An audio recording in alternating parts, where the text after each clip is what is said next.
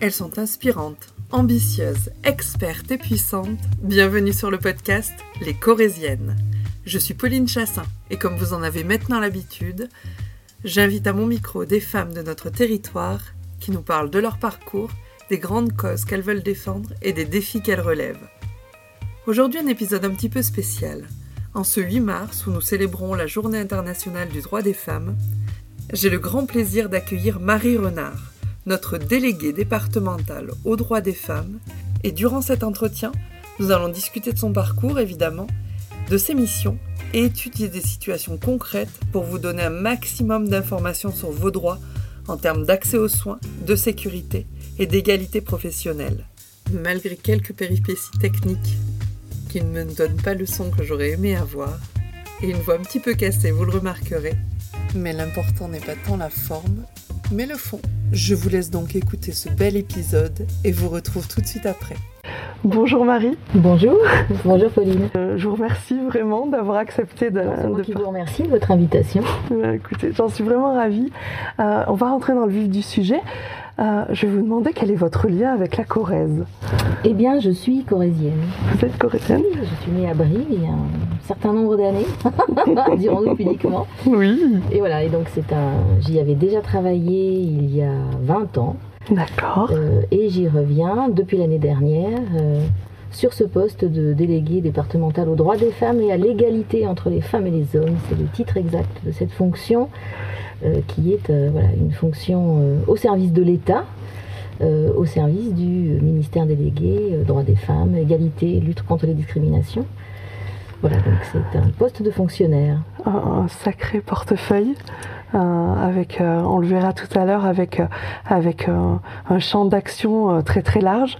Euh, moi, ce que j'aurais aimé savoir, c'est euh, c'est vous connaître plus personnellement, Bien. savoir un petit peu dans quel environnement familial vous avez grandi. Alors j'ai passé les premières années de ma vie ici à Brie, où j'étais, où je suis enfin, fille de, de- de- d'enseignants, D'accord. deux parents enseignants qui ont, euh, pendant mes jeunes années, migré à Limoges. Vous voyez, donc, euh, où j'ai fait mes études de secondaire avant de quitter, comme beaucoup, quitter la province pour partir faire des études supérieures à Paris. D'accord. Ok. Et euh, quelles, quelles sont les études que vous avez fait Alors les spécifiquement études que j'ai commencé à faire à Paris sont... Je suis partie à Paris en classe prépa à l'École nationale des chartes. D'accord. quelque chose de très particulier, hein, euh, latin, grec, sans dictionnaire. Enfin, bon, c'était voilà, c'est une formation extrêmement particulière, un peu pointue, euh, euh, qui euh, qui ouvre ensuite sur des postes de conservateur de musée, par exemple. D'accord. Donc une. Mais c'est un, parcours que j'ai abandonné en cours de route pour, pour me concentrer sur l'histoire qui m'intéressait davantage. Et donc, euh, voilà, je me suis orientée sur euh, une. euh, j'ai commencé à la Sorbonne, une licence d'histoire, D'accord. Que j'ai poursuivie ensuite pour la terminer par une maîtrise d'histoire en Bretagne, à Rennes.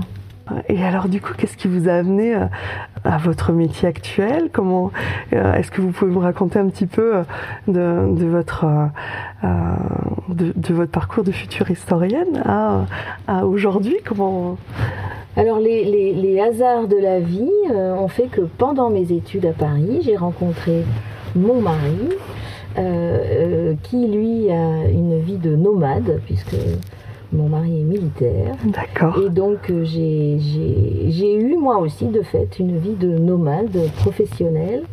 Euh, donc j'ai beaucoup bourlingué. D'accord. J'ai ouais. beaucoup bourlingué géographiquement et j'ai beaucoup bourlingué entre différents métiers. Euh, j'ai travaillé euh, il y a longtemps pour le conseil des- général à l'époque de la. Corrèze, euh, sur des missions euh, d'insertion professionnelle déjà, euh, en lien avec les services qui s'occupaient du, RMI, ça s'appelait comme ça encore à l'époque où j'avais repris une mission qui existait avant moi, justement de parrainage d'allocataires du RMI proche de l'emploi. Donc j'avais déjà travaillé sur ce type de mission-là. Donc dans la fonction publique territoriale, que j'ai quitté pour occuper des fonctions RH en région parisienne, dans une autre administration territoriale pendant quelques années. Euh, et je suis ensuite partie, alors c'est plus original, mais euh, j'ai retrouvé mon métier d'origine, enfin ma formation d'origine, je suis partie au Qatar pendant Oh. trois ans où j'ai suivi mon conjoint, hein, bien évidemment, où j'ai réussi à travailler dans un, lycée franco-qatarien en, en, tant que professeur d'histoire géo. D'accord. Avec un public de francophones, hein, puisque c'était le programme de la mission laïque, le programme français, mais avec des élèves francophones non français, à part un. D'accord. Donc c'était des élèves euh, euh, qatariens, palestiniens, égyptiens, voilà, toute, la diaspora des, enfants de travailleurs euh, étrangers au Qatar. Très enrichissant. J'imagine, oui. Et puis, et, puis il y a ce côté aussi euh, culturel du Qatar qui est pas du tout du tout le nôtre, ça je peux l'imaginer. Et, euh, et puis ça m'amène une réflexion, la position d'une femme professeure dans ce type de pays, ça doit être. Euh, est-ce que vous avez peut-être des anecdotes à nous raconter par rapport à cela? Oui, j'imagine. Le, Qatar est un pays. c'est un pays qui est grand comme la Corse d'abord. Hein. D'accord. C'est un tout petit petit pays. Et c'est un pays de sable et de cailloux. Donc c'est totalement désertique, sauf que euh, voilà, le, le, Qatar a une richesse euh, connue de tous qui fait que euh, il a réussi à développer des golfs, enfin, voilà, de la verdure qu'on n'imagine pas dans ces, dans ces pays-là qui est réellement un pays désertique. Donc, mais voilà, c'est très intéressant. C'est une, une, culture très particulière. ces gens ça, n'est un pays que depuis les années 70. Mhm. Euh, c'était beaucoup de, bédouins et c'était la route des caravanes en fait. Hein. Euh, c'est une c'est une culture de bédouins. Donc ces gens sont passionnés par le désert, passionnés par euh, par les, vaisseaux modernes du désert que sont les 4x4 surpuissants, des machines géantes qu'on voit monter à l'assaut des dunes géantes. c'est assez un pays original, très original. Ça, j'imagine. Mais c'est un pays, effectivement, euh, wahhabite. Donc, mhm. c'est un pays euh, euh, où la religion, voilà, qui, vit avec un islam rigoureux, rigoriste. donc, c'est un pays où les femmes travaillent avec l'autorisation mhm. de leur père, mari, frère. Ça nous rappelle des choses. Mhm, n'est-ce pas Mais oui, oui. Voilà c'est effectivement vers, vers cela que, ma question tendait. Euh, on, a du mal à, l'imaginer, nous, aujourd'hui, où euh, euh, bah, pour la vu pour la majorité des femmes que j'interviewe aussi sur les corésiennes, c'est que elles sont, elles ont vous avez toute cette liberté de faire ce que vous voulez comme métier, de vous épanouir dans, dans tous vos domaines d'activité.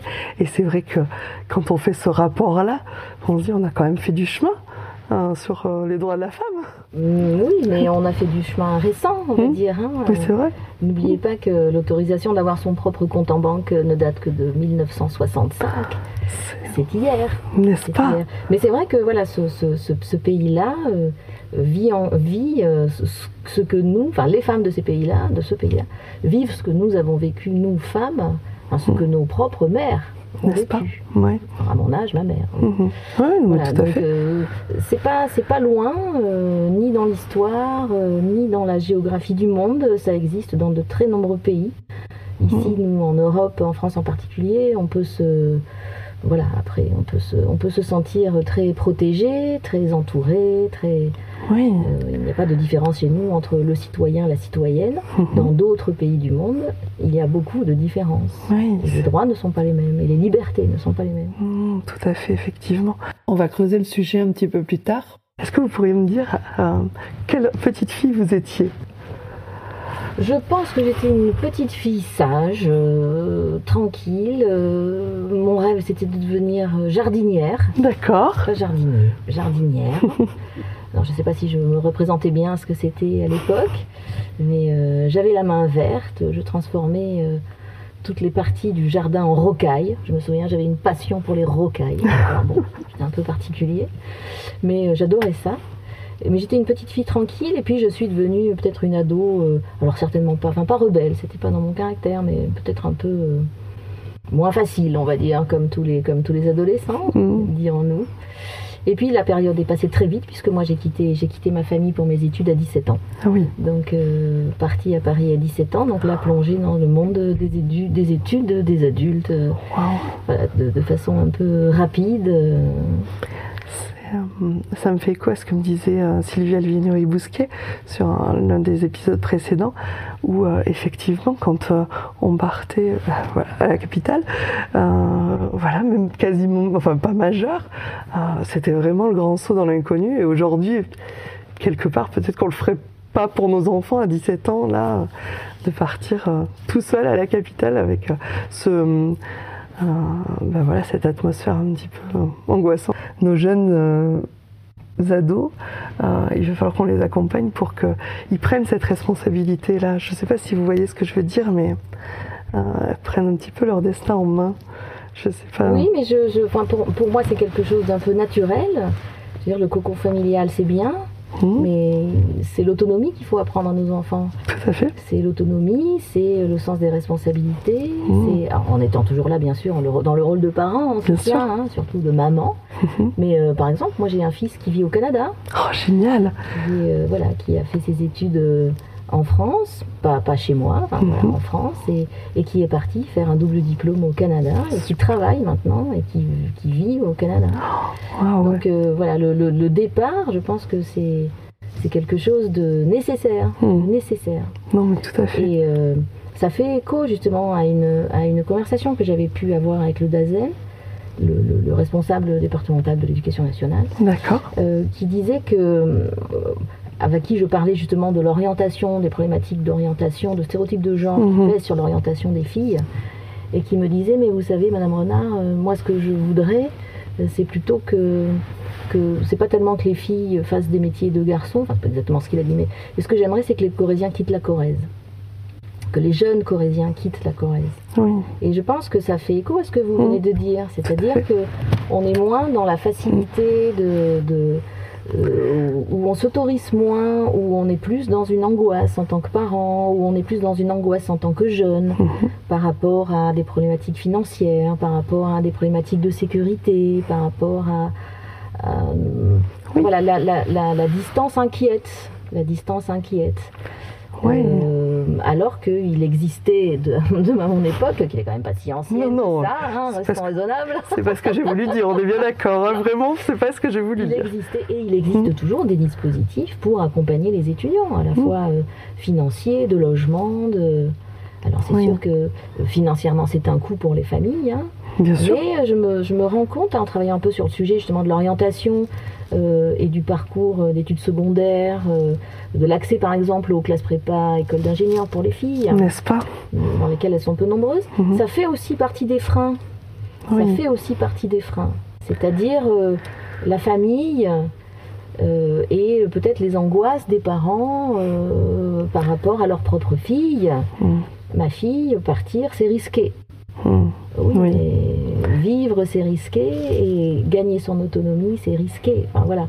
Vivre dans un cocon, c'est risqué aussi à un moment que le, que le monde vous tombe sur la tête. euh, Une fois que vous en êtes sorti. une fois que vous êtes, vous devez en sortir, parce Mm. qu'à un moment, il faut en sortir. Oui, tout à fait. Donc euh, préparer nos jeunes à, à affronter le- le- le- le- les études, la vie professionnelle, la vie sociale, c'est hyper important. Euh, quitte à revenir comme moi, hein, vous voyez, Bah oui, dans mon département de naissance, Bien une première fois, puis une deuxième fois, définitivement, je pense. Euh, voilà.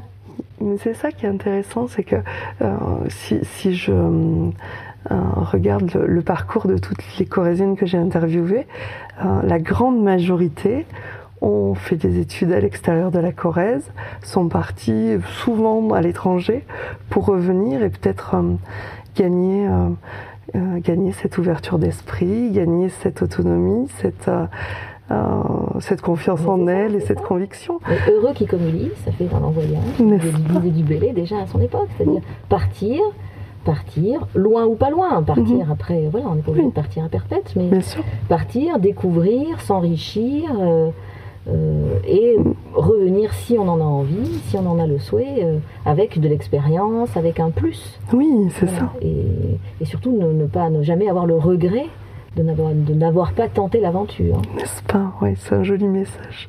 On va le, effectivement, c'est, je pense que c'est très très important et j'ai, j'aurai bientôt à mon micro une, une ancienne enseignante qui vient de prendre sa retraite et qui, qui était mon enseignante d'ailleurs et qui regrettait donc il y a une petite vingtaine d'années quand même, quand je faisais mes études, elle, elle regrettait justement du manque de, de, voilà, de cette envie de, de, mobilité des jeunes qu'elle avait sous, son, sous sa responsabilité. Et, euh, et c'est vrai que voilà, on n'avait pas envie de quitter notre Corrèze. Alors peut-être qu'on y est trop bien, je ne sais pas. Mais on y est, on y est très très bien. Oui. En Corrèze. On y est très bien. Mmh, Mais je pense que voilà, pour l'épanouissement pour ce personnel, pour le pour, sa, pour son propre bien-être, mmh. c'est intéressant d'aller se confronter à ce qui se passe ailleurs. Mmh. Euh, et pour ensuite pouvoir faire le choix éclairé d'y revenir mmh, et de s'y installer. Oui, exactement. Euh, est-ce que euh, si on, si on, va un petit peu plus loin, je pense que rien n'arrive par hasard. Et est-ce que vous auriez quelques événements marquants à nous donner de votre vie qui vous ont guidé vers votre métier actuel? Moi, je suis un fonctionnaire de l'État et j'ai pour l'État euh, occupé diverses missions euh, dans différents ministères, dans différents métiers. Euh, j'ai enseigné, j'ai travaillé dans un, dans un service des étrangers, ce qu'on appelle maintenant le service immigration intégration, qui définissent le droit au séjour, la politique d'asile, etc. etc. j'ai travaillé sur des problématiques de communautarisme et radicalisation. Oh. J'ai travaillé, euh, j'ai travaillé sur des problématiques de santé, de politique territorialisée de santé, en, créant par exemple des contrats locaux de santé ou des maisons de santé pluriprofessionnelles. Mhm. Euh, voilà, donc euh, rien ne me prédestinait vraiment à ce, à ce métier-là. Ce qu'il y a, c'est que maintenant que je l'exerce, en fait, l'éclairage, le, rétro-éclairage, on va dire, sur ma, carrière passée, mes expériences passées, change un peu de sens finalement. La lumière se fait sur certaines choses, quand je vous parle du Qatar et de, ces autorisations nécessaires pour les mmh. femmes euh, là-bas pour, euh, pour pouvoir travailler, pour pouvoir voyager, pour pouvoir euh, vivre, hein, tout simplement. Je, voilà, je, ça illustre un certain nombre de choses quand on voit pendant la crise les difficultés professionnelles dont les femmes ont été les premières euh, victimes. N'est-ce pas ça, voilà, ça, Disons que ce, métier nouveau euh, m'apporte une, euh, non pas une, pas une conscience, parce que il s'agit pas de, s'agit pas de militantisme hein, pour mhm. moi. Il s'agit de, de, mettre en œuvre une politique publique, mais ça me, comment dire, ma connaissance du sujet s'améliore forcément hein, tous les jours s'améliore tous les jours et je, et je, découvre quand même que certaines choses sont fragiles, euh, que rien n'est jamais écrit, euh, hmm. que euh, voilà que la première crise remettra en cause. mais c'est très vrai, c'est très vrai et c'est un peu ce qui s'est passé. Hmm. Donc il y a, y, a, y a, un certain nombre de choses sur lesquelles le militantisme, à mon avis, a raison d'appuyer de façon parfois un peu euh, brutale ou, euh, ou explosive, mais qu'importe, c'est son, son rôle. Son... Mais ça n'est pas le mien. Le mien, c'est de mettre en œuvre une politique publique, enfin de mettre en œuvre, de la coordonner, de coordonner ses acteurs sur un territoire. Mhm. Et je pense qu'on est là sur des sujets de société qui sont des sujets de fond, qui, animent, qui animent notre société depuis des années, des années. Euh, et c'est vraiment ça qui m'intéresse. C'est vraiment ça qui m'intéresse, c'est-à-dire euh, de travailler au service de l'État, certes, mmh. mais au service euh, d'une question, d'un sujet de société. Et essayer, à mon petit niveau qui est celui de la Corrèze, de faire avancer les choses avec les acteurs locaux, que ce ne soit pas... des directives descendantes de l'État comme il a l'habitude de le faire, hein, il faut bien être honnête. Là, le, le, mode de fonctionnement est totalement différent, c'est-à-dire que il faut essayer de travailler en synergie avec l'ensemble des acteurs, faire émerger des projets, les accompagner sur le plan institutionnel, sur le plan financier quand on peut. Euh, voilà, c'est mon, mon, rôle ici, c'est d'être euh, l'huile dans les rouages, en fait. Va rentrer un petit peu dans un, petit peu plus dans, le détail de votre de votre mission. Euh, si on parle d'abord de la protection des, droits et de la lutte contre les violences, euh, est-ce que comment vous, vous assurez aux femmes l'accès par exemple à la contraception, à l'IVG Comment on s'assure de ça, que chaque femme demain aura accès à, à, ces droits-là, au point les mettre en... Alors cet accès à l'IVG, il est garanti hein, par la loi. Euh, et il est garanti aussi par les moyens que, met que mettent l'État et les collectivités euh, sur des structures qui accueillent, qui orientent, qui conseillent euh, et, qui, et qui délivrent soit, soit les pilules, soit les pilules du lendemain, mhm. soit, soit l'IVG médicamenteuse ou qui pratiquent l'acte de, de, l'IVG chirurgicale. Et euh, mon travail à moi, c'est de m'assurer que ces structures existent, qu'elles fonctionnent, que euh, les, agents pour les faire tourner, que ce soit des sages-femmes, que ce soit des médecins, euh, sont bien là, existent mmh. bien. Et vous avez par exemple en Corrèze soit trois centres de, de, planification et d'éducation familiale, ça s'appelle comme ça, CPEF, mmh. qui sont adossés aux trois hôpitaux. D'accord et qui, euh, voilà, qui accueille euh, de façon anonyme euh, majeurs, mineurs, qui, qui, voilà, qui, qui, pratiquent les consultations pré-IVG, qui, qui orientent sur les, sur les, les médecins de des hôpitaux. Voilà, il y a tout, un réseau qui existe et, à ma connaissance en tout cas, euh, je ne, enfin, voilà, je, ne, je ne vois pas ici en Corrèze d'obstacles particuliers ou de dysfonctionnement ou de, ou de réticence quelconque. L'ensemble des professionnels de santé euh, du médico-social, euh, que ce soit aussi les travailleurs sociaux, mhm. que ce soit les infirmières scolaires par exemple, voilà, l'ensemble des, l'ensemble des personnels concernés par la thématique est au courant euh, sait que ces centres existent. Ces centres-là euh, tournent de façon euh, tout à fait normale, mhm. correcte. Et voilà, la politique de l'État sur l'IVG est aussi très féministe, on va mhm. dire, hein, puisque le, délai légal, par exemple, a été augmenté de 14 semaines à 14 semaines, je veux dire, pour l'IVG médicamenteuse donc voilà, les choses, euh, les choses progressent. la contraception est remboursée euh, maintenant jusqu'à 25 ans. Oui, euh, ça c'est une avancée. C'est une belle avancée. Que vous dire d'autres Voilà, les, mineurs, les mineurs sont autorisés. Enfin, les mineurs sont autorisés. Non, les mineurs peuvent bien évidemment aller mm. consulter dans ces centres. pour ce qui est de l'acte IVG. qu'il soit médicamenteuse ou pas, ils doivent être accompagnés d'un adulte qui n'est pas forcément un adulte de la famille. D'accord. Ça peut être une infirmière scolaire, par mhm. exemple. Ça peut être un tiers neutre, euh, associatif. associatif. Par exemple. Donc il y, a, quand même euh, une garantie des droits des femmes sur cette, cette, le, sur cette maîtrise de leur corps et de leur euh, procréation. Ce sont elles qui décident à tout âge. Hmm. À tout âge. Et l'État le garantit. Ça, c'est. Euh, c'est vrai que c'est très intéressant. Je voulais juste qu'on rebondisse sur ce que vous avez dit tout à l'heure, euh, qu'en période de crise, les droits des femmes, et spécifiquement peut-être celui de, de l'IVG, pouvaient être remis en question quelle que soit la cause. Viol, malformation du fœtus, mise en danger de la vie de la mère, etc. etc. Il y a des pays euh, euh, où, l'avortement est totalement interdit. Mais les choses progressent. Euh, la, loi, la loi Veil autorisant, enfin la loi Neuwirth plus exactement, autorisant l'avortement, enfin pas l'avortement, la, contraception, elle est récente dans mmh. notre histoire. Elle est récente, très récente.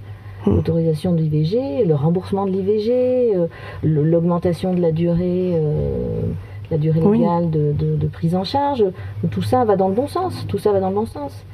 Ça ne date que d'une trentaine, quarantaine d'années, mhm. certes, mais ça avance vite. Ça avance vite. Mhm, C'est-à-dire que ça n'a pas avancé pendant très, très, très, très longtemps.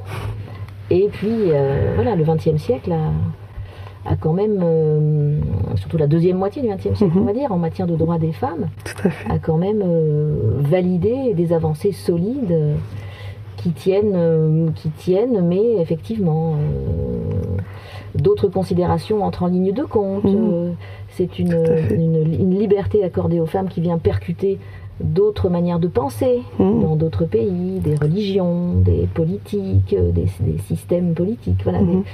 donc cette liberté euh, individuelle, elle vient aussi percuter des modes de pensée collectifs et elle est parfois euh, difficile, à, difficile à tenir, difficile à maîtriser, pas dans notre, pas dans notre démocratie. Mhm. Comme vous le disiez, hein, on, voit bien, on voit bien les États-Unis, la Pologne par exemple, des remises en cause euh, pour des motifs euh, essentiellement religieux euh, de ce droit à disposer de son corps. Si on parle de, la coordination des, luttes contre les violences faites aux femmes et, et l'atteinte à, leur dignité, ça a été l'une des grandes causes du quinquennat.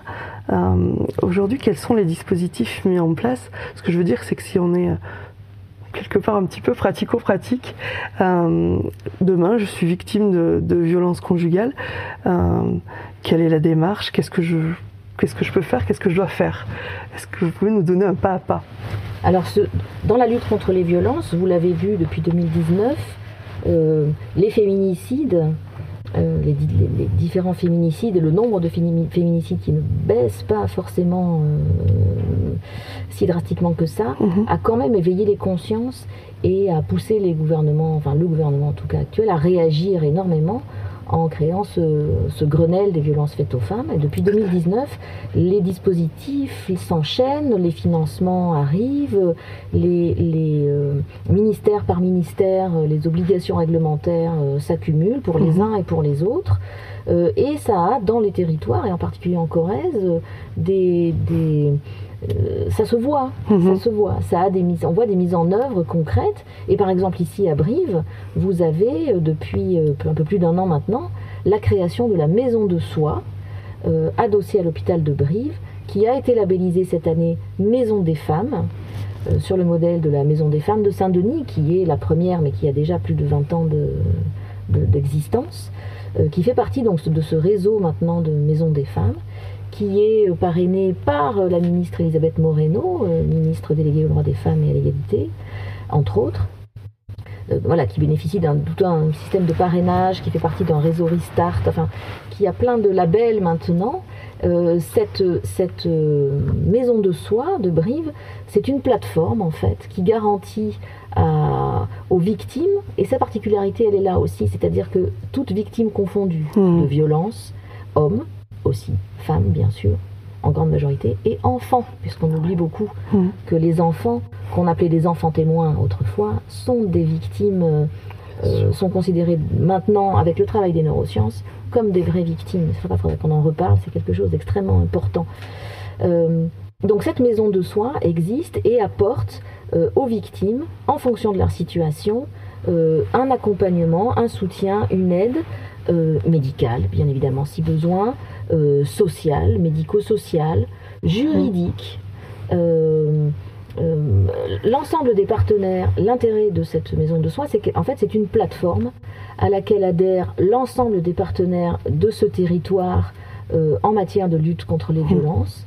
L'ordre des avocats est partie prenante, l'ordre des médecins est partie prenante, l'ordre des pharmaciens, les forces de l'ordre euh, travaillent aussi euh, avec cette maison de soins, Euh, le, le- le service de médecine légale qui fait partie de l'hôpital de Tulle, D'accord. qui a une unité euh, médico-judiciaire, c'est-à-dire euh, un médecin légiste qui fait des constatations euh, sur les, les- les victimes de violences, les, constatations euh, euh, demandées par la justice en Mhm. particulier. hein. Bien sûr. Euh, voilà, donc l'ensemble des, l'ensemble des, des acteurs locaux euh, se sont, travaillent main dans la main. Euh, Les, les associations, les Mhm. associations historiques, par exemple, comme SOS Violence Conjugale, qui est une association qui existe en, ici sur le bassin de Brive depuis plus de 30 ans. Oui. Euh, toutes les associations, la RAVIC, qui est spécialisée dans l'aide aux victimes, toutes les associations euh, du coin, on va dire, du territoire, du bassin Mhm. en tout cas, voire des, associations départementales, se sont mises au service de cette plateforme pour apporter aux femmes euh, toutes les réponses dont elles ont besoin selon leur parcours personnel dans un même lieu. Et l'idée, justement, c'était de, cesser d'inf- d'infliger à ces femmes ce parcours du combattant qui fait que euh, euh, pour aller porter plainte, il faut aller à tel endroit. Pour aller euh, euh, demander des renseignements sur un divorce, il faut aller à tel endroit. Pour Mm. aller demander des renseignements sur une aide financière, il faut aller à tel endroit. Sur un hébergement, il faut aller à tel endroit. Là, ce sont les acteurs qui viennent sur cette maison de donc, qui est donc juste à côté de l'hôpital de Brive, pour venir voilà, expliquer aux femmes, en fonction de leur situation, quelles sont les options qui sont les leurs, et elles sont toujours bien sûr euh, maîtresses de leur choix Oui. euh, et de leur parcours. Elles vont à leur rythme et à, à Elles leur- vont à leur Mhm. rythme dans la lutte contre les violences. Le rythme de la victime, c'est la base de tout. Mhm.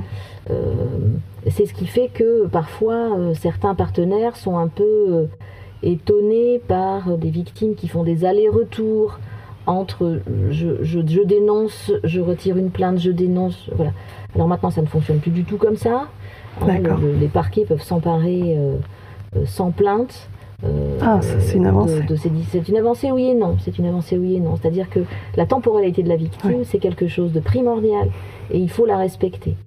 Euh, le, le- la présidente du tribunal judiciaire de Tulle, Madame Baguette, nous expliquait que la justice avait fait des petites statistiques et que pour une victime de violence, il y a 7 en moyenne, 7 allers-retours entre j'y vais, j'y vais pas, je dénonce, je, non, je, la peur, j'ai peur de perdre mes enfants, j'ai peur de perdre ma situation, j'ai peur de voilà, et j'ai Peur. de j'ai peur de l'auteur, tout bêtement, de, de, Oui, de perdre mon logement de aussi. perdre tout, de perdre voilà. De donc voilà, vous savez que les, les- les- dans le cas des violences, le phénomène de l'emprise est quelque chose de- d'extrêmement euh. Euh, prégnant, parfois difficile à comprendre pour les acteurs. Donc c'est intéressant aussi de les, de les sensibiliser. Donc vous avez euh, cette maison de soins qui est entre autres, hein, et puis vous avez toutes les associations qui individuellement qui participent à cette plateforme, Mhm. collect- à ce collectif, Bien on sûr. va dire, auquel moi je crois beaucoup et auquel l'État croit beaucoup, le collectif, la force du collectif. Et puis chaque association, bien sûr, continue d'œuvrer euh, euh, à son objet associatif euh, euh, avec différents, avec tous les, tous les partenaires du, du territoire. Oui, Donc en matière de lutte contre les violences, euh, on avance beaucoup. Euh, on avance aussi, par exemple, sur la, sur la sensibilisation, la formation. Vous savez que, par exemple, le, le ministère de l'Intérieur euh, a imposé à ses, à ses- aux forces de sécurité intérieure, police et gendarmerie, des formations à l'accueil des victimes, puisqu'on a beaucoup critiqué il y a quelque temps, on les critique encore, euh, les forces de l'ordre pour leur, euh, le, le- le- les dysfonctionnements des accueils tout à fait. faits aux victimes de violences. Euh, du coup, par exemple, en Corrèze, on a monté avec un collectif associatif, le CIDFF, SOS Violence, la RAVIC, euh, voilà, différents, différents, euh, différents, et puis des, médecins comme euh, le, le docteur Mouret, euh, euh, légiste de l'hôpital de Tulle, le docteur Rosenthal, président de SOS, de, pardon, le gros lapsus, président de la maison de soins. Euh, on a monté une formation pour les élèves de l'école de gendarmerie de Tulle. Super. D'accord. Ces, ces- ces jeunes gens, qui sont, euh, certains moins jeunes, mais quand même, ces jeunes gens en général, sont amenés à, en quittant leur formation à Tulle, à prendre des fonctions, leurs fonctions dans des brigades, pour ceux qui partent en gendarmerie départementale, euh, où ils auront l'occasion euh, d'accueillir euh, des victimes de violences. L'idée, c'est de leur faire comprendre qu'eux-mêmes ont des stéréotypes plein la tête, Mhm, et que la victime de violence, euh, homme ou femme, mhm. déjà homme, c'est beaucoup plus rare, parce Bien que le sûr. tabou, le tabou pèse encore plus sur, ces, sur ces hommes victimes de violences conjugales. Ça existe, c'est Oui, une toute petite euh, partie, mais ça existe. Et il faut savoir aussi reconnaître, prendre en charge, comprendre pourquoi, Mm. pourquoi ce tabou. Dans notre société, un homme ne peut pas être victime d'une femme. ah non, non, non. Eh bien, si, ça peut se faire. Et donc, l'idée, c'est c'est de, de former ces accueillants, euh, ces accueillants à ce que c'est que le psychotraumatisme, par exemple. Pourquoi euh, et, et déconstruire leur propre stéréotype de la victime. La victime, c'est pas la petite chose, euh, la petite dame avec un gros œil au beurre noir euh, qui pleure, tassée dans le creux du mur. Non. non, elle peut avoir une attitude totalement paradoxale. Elle peut éclater de rire, elle peut sourire, elle peut voilà ça n'a rien, voilà, ça n'a rien de simple, ça n'a rien de simple. Et leur expliquer le les mécanismes du cerveau, les mécanismes de protection du cerveau qui créent le psychotraumatisme, c'est important pour les éclairer dans leur pratique professionnelle ensuite, euh, pour essayer d'avoir la meilleure analyse possible d'une situation. Quand euh, les forces de l'ordre sont appelées sur un terrain de, enfin, sur, sur, sur, le terrain euh, par un voisin par exemple qui a mmh. entendu des cris des, qui, a, qui a pris peur et qui appelle la police ou la gendarmerie quand les forces de l'ordre arrivent ils trouvent quoi? Ils trouvent un auteur qui a qui est vidé de sa violence et de son mmh. agressivité puisqu'il s'est déchargé sur sa victime. Et ils trouvent une victime qui ressemble à quoi? Ben, on ne sait pas, ils ne mhm. savent pas. Et, et c'est pas parce que euh, la personne n'est pas en pleurs, euh, en, crise de panique ou, ou, avec des marques physiques sur le, sur le corps, c'est pas pour ça qu'elle n'est pas victime. C'est beaucoup plus compliqué que ça. C'est beaucoup plus compliqué que ça. Donc ces formations à l'accueil des victimes, et plus qu'à l'accueil, c'est à la compréhension du phénomène et une espèce de mise en garde sur attention, vous avez vous-même des stéréotypes sur ce que doit être une victime dans votre tête, mhm. mais en fait, c'est pas si simple. Et rien que ça, voilà, ouvrir le débat, ouvrir le dialogue avec, euh, avec eux pour les sensibiliser. et cette sensibilisation, moi j'y crois beaucoup. On forme par, par exemple aussi en ce moment avec le CIDFF des élus. Ah oui. Sur euh, la même chose. Mhm. C'est quoi l'emprise? C'est parce que les élus, ce sont des gens qui sont au plus près du terrain, euh, au plus proche de leurs concitoyens, qui connaissent leur territoire et qui connaissent les habitants de leur territoire, leurs difficultés éventuelles, euh, voilà. Et euh, leur apporter ces billes, cette, connaissance sur qu'est-ce que c'est le psychotraumatisme, c'est quoi le phénomène de l'emprise, c'est quoi le cycle des violences, comment ça fonctionne tout ça, c'est quoi le comportement de l'auteur, c'est quoi les différentes phases du comportement de l'auteur par rapport à sa victime, comment cette manipulation consciente ou inconsciente de l'auteur sur la victime euh, comment eux, ils peuvent non pas la prendre en charge, ça n'est pas leur mission, mais la comprendre, euh, l'analyser et pouvoir éventuellement donner à la victime le bon conseil au bon moment, mhm. qui aller voir, euh, quel numéro appeler, quelle aide apporter, et surtout comment se positionner soi en tant que tiers, mais un tiers aidant. Mhm. Pas un tiers qui dit oula mais vous savez les, dans les familles on n'a pas le droit on va pas mettre le nez dans, les, dans ce qui se passe dans les familles ben, oui et non, enfin, les deux à la fois, ça, ça dépend, ça dépend. On peut, on peut euh, proposer une aide, on peut proposer une aide aux victimes.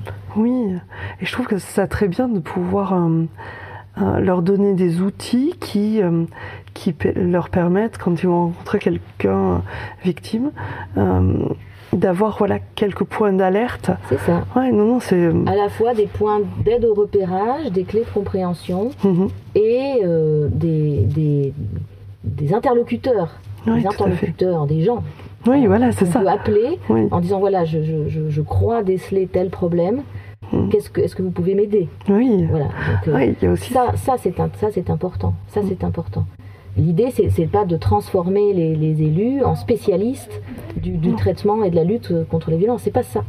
Mais c'est leur apporter des clés, des clés de compréhension et leur donner tous les éléments sur les partenaires du territoire qui existent et qui peuvent venir les aider eux et surtout mhm. euh, apporter une aide à la victime potentielle. Oui, c'est vraiment très intéressant. Euh, est-ce que hum, on, enfin, on, passe un peu rapidement malheureusement. C'est vrai que ce serait euh, très intéressant d'en faire un épisode spécial, je pense. Euh, on, va, on, en reparlera. Euh, est-ce qu'on peut ensuite parler de, de l'action pour euh, l'accès à l'emploi et, à l'égalité professionnelle? Déjà, est-ce qu'on peut peut-être faire un état des lieux?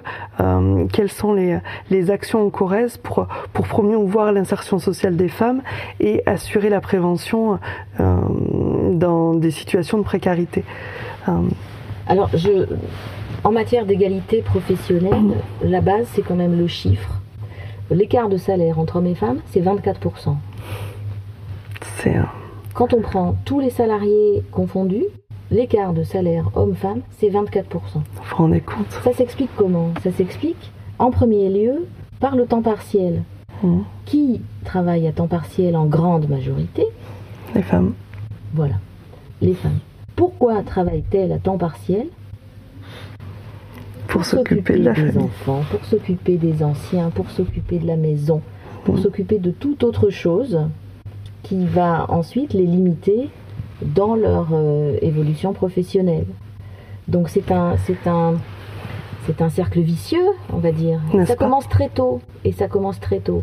Hmm. Ça commence dès l'orientation des filles. Ça commence très très tôt. Avec ça, ça, ça n'est pas. euh, et, et- et certaines filles autour d'elles, on parlait tout à l'heure justement de ces filles qu'on ne- qu'on qu'on hésite à envoyer faire des études ailleurs parce que on sait jamais. Mais tu sais, ma fille, euh, Oui. le monde est dangereux. Le, le- on sait jamais sur qui on tombe. Euh, ici, je peux te protéger. Si tu es loin, je ne pourrai pas te protéger. Hmm. D'accord. Mais et après Mais ma fille, euh, c'est bien les métiers de, de- c'est bien les métiers par exemple. C'est bien d'être prof ou d'être Oui. instit. Comme ça, tu pourras t'occuper de tes enfants pendant les vacances. Mhm. Alors, tout- tous ces, toutes ces façons de, de, de conduire les filles vers des métiers qui sont des métiers de filles, Mhm. des métiers genrés, les métiers de la petite enfance. Oui. Euh, voilà, les filles par nature s'occupent beaucoup mieux des bébés Mhm. et des anciens, Tout ça par nature. Il faut qu'on réfléchisse beaucoup quand même à Mhm. tout ça. Vous êtes un, un- un enfant de deux ans, vous rentrez dans une structure euh, d'accueil de la petite enfance. Vous levez les yeux, vous regardez autour de vous, vous voyez quoi? Pas des gens. Que des femmes. Oui. Que des femmes. Comment, dans la construction de la personnalité de l'enfant, qui commence très très tôt, hein, Mhm. qui commence même avant la naissance, N'est-ce euh, pas. Mm. Comment, dans la construction de sa perception du monde, il pourrait s'imaginer qu'un homme pourrait s'occuper des bébés Mhm. Il en a jamais vu, lui. Bah oui. À la maison, qui s'occupe de lui On parle de moyenne et de majorité, là. À la maison, qui s'occupe de lui ben, Sa mère, sa grande sœur. Mhm. Quand il sort de chez lui, le tout petit, pour aller en structure d'accueil, qu'est-ce qu'il voit? Les maîtresses, oui, Que des les femmes. Mhm, Que des femmes. bien sûr. Donc, euh, il y a euh, le sexe physique, on va parler des stéréotypes là. Le sexe physique, c'est. euh, tout le monde sait ce que c'est. hein. Mhm. Les différences anatomiques, euh, tout le monde a bien compris comment ça marche? Le sexe social, on le maîtrise pas bien. Euh, c'est ce qu'on appelle les stéréotypes. Comment on affecte à tel ou tel sexe, à fille, garçon, femme, Mhm. homme, comment on leur affecte des euh, métiers, des attitudes, des comportements, des sentiments, des façons de penser. Euh, le- le- les femmes n'ont pas le sens de l'orientation. C'est quoi les femmes? Mhm, C'est ça. C'est quoi les femmes? Et, et sur quelle euh, Dire, statistique euh, on se base pour dire ça? ça- Il n'y a pas de différence entre les cerveaux féminins et masculins. Alors heureusement, pendant longtemps on a dit non mais les femmes elles sont pas faites pour les mathématiques, les femmes euh, elles n'ont pas le sens de l'orientation, euh, elles sont moins bien latéralisées que les garçons, etc. etc. Elles sont pas douées pour les jeux de balles, euh, machin, bazar. Mais on a la chance maintenant d'avoir le travail des neurosciences qui nous apporte beaucoup de billes scientifiques pour nous dire que il y a autant de différences entre le cerveau d'un homme et d'une femme qu'entre le cerveau d'un homme et d'un homme. Mhm. C'est-à-dire que tous nos cerveaux sont différents. Tous nos cerveaux sont différents. À la naissance, 10% de nos neurones sont connectés. 90% sont en attente de connexion. Comment se font ces connexions? Avec notre grâce à notre environnement. Euh, on, on apprend, on regarde, on écoute, on sent, on goûte, on entend. Bien sûr. Voilà. C'est Mm. ça, c'est ça, c'est ça qui va former euh, nos capacités mentales, c'est ça qui va former notre carte mentale, Tout à fait. en fait. Mm. Et si autour de nous, dans cette, dans cette euh, socialisation en cours, qui va euh, connecter nos 90% de neurones hein, Mhm. et tous ceux qui se créent euh, jusqu'à 25 ans, si on a autour de nous que des, que des modèles, que des exemples, que des discours, que des où la femme est inférieure à l'homme, où la femme est une petite chose fragile, Mhm. où la femme euh, doit être idéale, euh, Ouais. bon, où la femme n'a pas des métiers, de, n'exerce pas un métier de pouvoir, où, où la femme ne fait s'occupe essentiellement des petits Mhm. ou des anciens. Ça n'est pas ça n'est pas dévalorisant, quoique ces métiers sont dévalorisés. Et Oui. Pourquoi? Parce qu'ils sont féminisés. Donc tout ça, tout ça est un cercle vicieux et ça commence très tôt. Et ça commence très tôt. C'est pour ça que moi je crois beaucoup à l'éducation, on va en reparler après, Mhm. et je crois beaucoup à l'orientation scolaire. Euh, c'est ça qui amènera, qui amènera au métier. On parlait tout à l'heure euh, de, de- du travail de Delphine Laval. Mhm.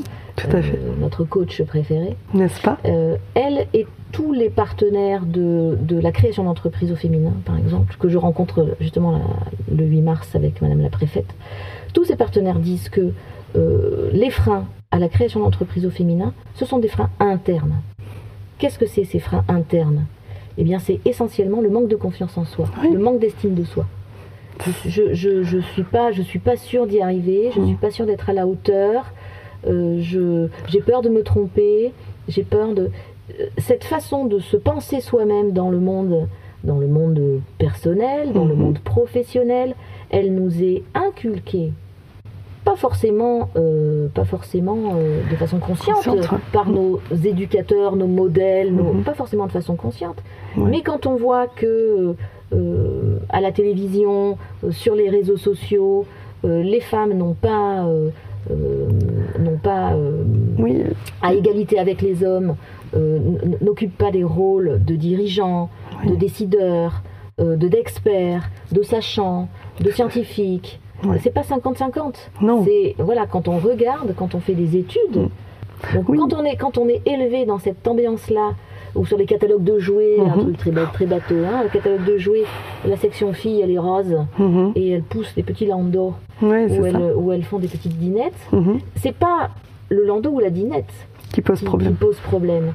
C'est que ce jeu-là, il est dédié aux filles, pas aux garçons. C'est ça. Exactement. Pas aux garçons. Et dans notre imaginaire, euh, dans notre conception du monde, on va se dire la petite fille qui veut pas jouer à la dinette ou à la poupée, euh, qui veut jouer à, à, au super héros et... pompier ou se déguiser en Batman ou machin, c'est-à-dire des jeux garçons, on va mhm. dire c'est un garçon manqué. Mhm. C'est positif. Mais oui, c'est positif d'être un garçon manqué. Ça veut dire qu'on a, euh, on est une fille et en plus on a des, des, des capacités, des compétences de garçon le courage, euh, la, la, la, une certaine hmm. brutalité, une certaine envie de, de, de, de diriger, de décider, de se battre, de faire face. De, voilà. Le petit garçon qui va vouloir jouer, lui, au jeu de dinette, mhm. au jeu de, de, du repassage, au jeu de, de, de, la poupée, ou qui va vouloir se déguiser en princesse, on mhm. on va pas se dire mais c'est vachement bien parce qu'en fait il développe son imaginaire quand il se déguise en princesse c'est pas princesse, c'est déguisement qui mhm. compte. C'est-à-dire qu'il il change de personnalité, il se, il se pose ailleurs, il développe son imaginaire et sa créativité. Et ça, c'est positif. On va pas se dire ça, on va se dire Oh, mais non, mon fils, tu peux pas te déguiser en princesse, t'es pas une fille. Bah et ça, c'est négatif. Tout à fait. C'est négatif. Et pourtant, enfin, ça a été prouvé, le fait qu'un petit garçon joue à la poupée, euh, ça, ça, développe tous ces, euh, tous ces facteurs cognitifs, prendre soin de l'autre.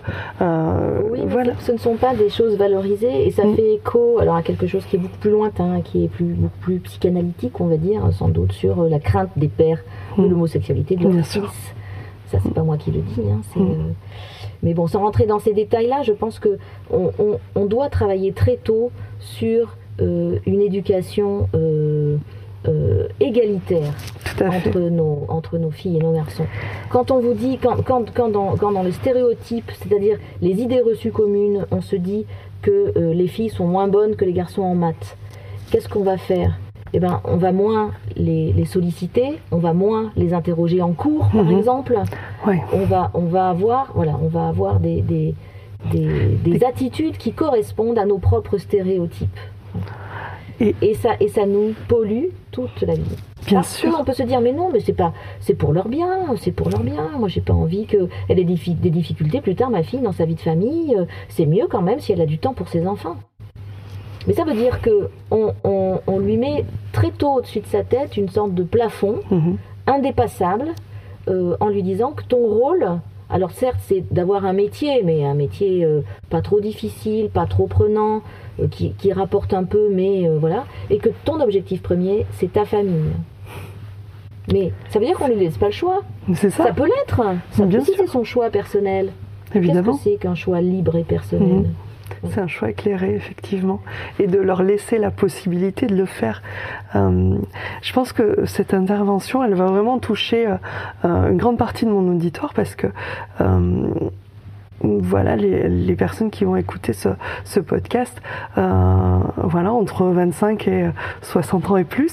Euh, mais c'est vrai qu'il y a beaucoup de jeunes mamans et, je me bats. Euh, enfin, ça, fait partie des choses qui pour moi sont essentielles de donner la même chance à, tous les enfants de pouvoir se réaliser en tant que personne et non pas en tant que fille ou garçon et de, de leur laisser cette liberté-là de, de, de, voilà, de choisir. Je pense que c'est hyper oui, important. Parce que ces stéréotypes appliqués dans l'éducation, l'éducation dans la famille et l'éducation à l'école aussi parfois, il faut bien le dire, euh, ça crée cette euh, autocensure chez les mmh. filles qui n'existe pas chez les garçons. Oui, c'est ça. Les, garçons s'autocensurent rarement. Je, parle toujours en moyenne. Hein. Mmh. On connaît toujours un garçon qui n'a pas les, caractéristiques que je décris là. Mmh. Ou une fille qui ne les a pas non plus. Mais en moyenne, ça crée chez les filles cette autocensure qui va nuire ensuite à leur développement personnel et professionnel. On retrouve ça dans les métiers où vous avez à la fois la ségrégation horizontale, c'est-à-dire que euh, vous n'avez pas, les femmes ne sont pas présentes dans tous les métiers. Mmh. Et elles sont effectivement euh, rassemblées euh, sur les métiers du care. Mmh. vous trouverez des aides-soignantes, des aides à domicile, des auxiliaires de puère, mmh. des infirmières, des, des, professeurs des écoles. vous trouverez beaucoup de métiers féminisés. Il y, a, il y, a, 87 familles de métiers. Les femmes, elles sont, en grande, elles sont sur 17 familles de métiers. Donc ça veut dire qu'il y a des univers professionnels qui leur sont fermés.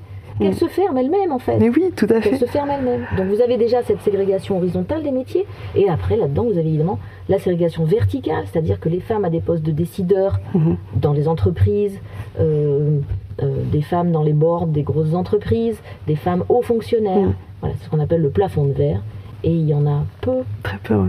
Sauf que là, justement, l'État peut avoir euh, une peut travailler sur l'incitation et sur l'obligation. Oui, et maintenant, les obligations légales commencent à arriver. Donc il y, a beaucoup de voilà, il y, a beaucoup de, de, controverses sur mmh. cette, ces décisions-là d'imposer à l'entreprise, au secteur public et au secteur privé, un certain nombre de femmes, de même qu'il y a eu ces obligations de, femmes en politique mhm. hein, sur les listes, la parité sur, dans, certains, euh, dans certains types de, collectivités, en fonction de leur taille. Euh, mais on le sait, si on ne le fait pas, si on ne l'impose pas, par la loi, par la règle, ça ne se passera pas. Si, ça se passera, mais dans un délai, dans un pas de temps qui est monstrueusement long et que justement l'État ne veut pas attendre. Hmm. Donc je, trouve qu'il y a quand même beaucoup de choses qui se font. Euh, qui sont pas forcément spectaculaires. Non. Parce que, parce que la loi, la politique, c'est pas forcément spectaculaire, mais il me semble, moi, que euh, ça avance. oui, ça avance. Ça avance. Alors certains, il faut leur tendre le bras. C'est vrai. C'est vrai. Oui. Et il faut que la loi lui, leur, tendre le bras, leur torde le bras eh bien, on va leur tordre les bras. Oui, effectivement, on va aller au charbon. Euh, non, il y a une petite lueur d'espoir aussi. Euh, enfin, moi, je fréquente beaucoup d'entreprises du bâtiment. Oui. Et, euh, et je vois de plus en plus de femmes peintres en bâtiment. Électriciennes. Enfin, c'est vrai que. il y a beaucoup de métiers du bâtiment le bâtiment a été stigmatisé pendant longtemps, mhm. sauf que le bâtiment, c'est bien au-delà de euh, vider la bétonnière dans la brouette et mhm. travailler la brouette en haut du. C'est tout à fait. C'est tout à fait. Voilà. La force et la, la, puissance physique, ce sont pas forcément. Il y a beaucoup de machines aussi maintenant. Tout à fait. Exactement. Euh, et je pense que les, comme beaucoup d'entrepreneurs, les entrepreneurs du bâtiment cherchent des gens euh, qui, ont envie de travailler, qui ont envie de s'investir, qui ont envie d'être reconnus pour leur qualité professionnelle. Mmh. Euh, et je pense que les femmes sont, au même titre que les hommes, qualifiées pour occuper ces emplois-là. Vous parliez d'électriciens, on parle de, de, de, de, de mmh. de peintres. Ce sont des métiers qui demandent... Euh, oui, du, beaucoup de soins. Oui, du soin, mais on est encore dans le stéréotype. Pourquoi les femmes seraient plus soigneuses que les hommes? C'est pas ça. Mais je pense que euh, chaque travailleur, chaque salarié euh, doit, doit prendre sa part et chaque employeur doit aussi hmm. prendre sa part. C'est une tradition, une habitude, un vieux stéréotype qui éloigne les femmes des métiers du bâtiment. Hmm. Mais quand on regarde les choses de façon euh, posée, honnête, claire, sans filtre. Oui. Qu'est-ce qui, techniquement, physiquement, intellectuellement, empêche une femme de devenir électricienne, de devenir peintre Qu'est-ce qui euh, Rien. Rien. Mhm. Sauf qu'ensuite, il faut que tout le suive. Il faut que les structures de formation suivent. Mais c'est pas qu'elles ne suivent pas. Il faut que les parents orientent les filles vers ces Oui. métiers-là. C'est ça. Voilà. Ah. Donc, euh, c'est- toute une société, c'est toute une façon de penser globale euh, qui, qui doit évoluer et chacun doit y prendre sa part. Chacun doit y prendre sa part.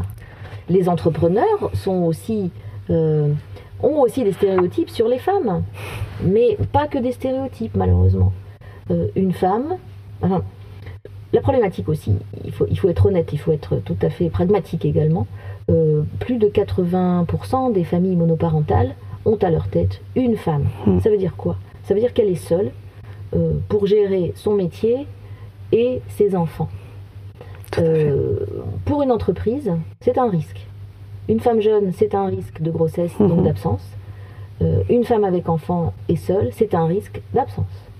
C'est ça. Ouais, effectivement. Et euh, si on se met à la place de l'employeur, on peut comprendre ce risque. L'idée, c'est qu'est-ce qu'on fait pour que ce risque n'en soit plus un? Qu'est-ce qu'on fait collectivement sur le plan des politiques publiques, par Ouais. exemple, euh, sur le plan de l'organisation des gardes d'enfants? Mhm. Qu'est-ce qu'on fait collectivement pour que ce risque n'en soit plus un et que euh, un employeur employant une femme puisse se dire il n'y a pas plus de risque avec elle qu'avec un autre? Voilà. Donc quand, quand, il, quand il y a deux parents, une famille avec deux parents, dire la charge de l'enfant malade par exemple, Mhm. elle doit être partagée, ce qui n'est Oui. pas le cas. Non Euh, la charge du rendez-vous chez le pédiatre, du rendez-vous chez l'orthophoniste, Mhm. elle doit être partagée, ce qui ne l'est pas encore. Non, c'est vrai. Donc il y a beaucoup de choses sur euh, la charge mentale et sur les charges domestiques qui Mhm. pèsent à 80% sur les épaules des femmes. Il y a beaucoup de choses à faire changer là-dessus. Et il y a aussi des choses sans doute à faire évoluer sur euh, les freins. Donc je vous disais les freins internes sur l'estime de soi. Voilà, mais pour tout, hein, le syndrome de l'imposteur, il n'existe pas chez les hommes, Ah ouais. chez les femmes. Fou ça, ça vient, ça vient de très loin.